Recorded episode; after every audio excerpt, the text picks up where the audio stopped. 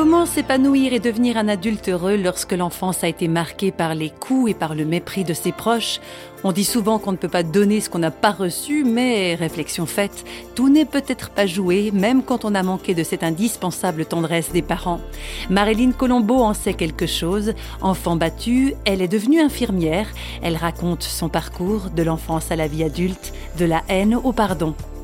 J'ai eu une enfance difficile auprès d'un père, euh, en psychologie, absent, une mère euh, en souffrance qui me battait, mon frère et moi, euh, jusqu'au jour où il y a eu un, accident. Mon petit frère est mort suite à un accident de, voiture.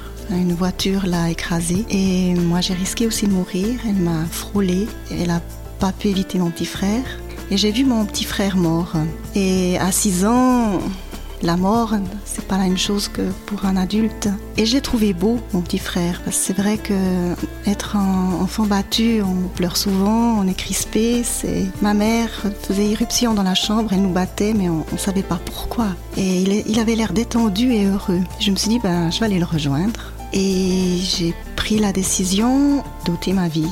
Alors nous habitions une ferme et dans les fermes, dans la grange, on range euh, les les machines d'été en haut de la grange. Ça s'appelle des solivaux. J'ai grimpé sur les solivaux et j'allais me jeter dans le vide. Et là, je dis toujours, j'ai reçu une fessée du Seigneur.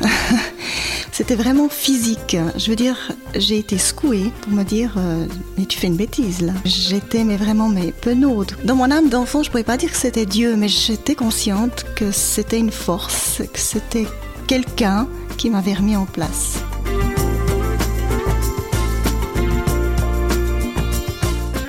Ma vie, j'ai eu des gens remplis d'amour qui m'ont appris ce que c'était d'aimer. Malgré euh, un père absent, une famille absente, j'ai quand même reçu de l'amour. C'est clair que dans mon cœur, j'avais de la haine, beaucoup de haine au niveau de mes parents. Mon père ne, ne faisait pas son rôle de père, beaucoup de haine envers cette mère qui m'a abandonnée.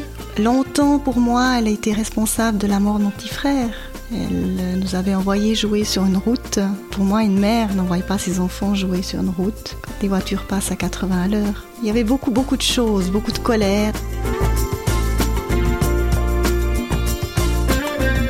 J'étais une fois à une soirée chrétienne et on parlait du pardon.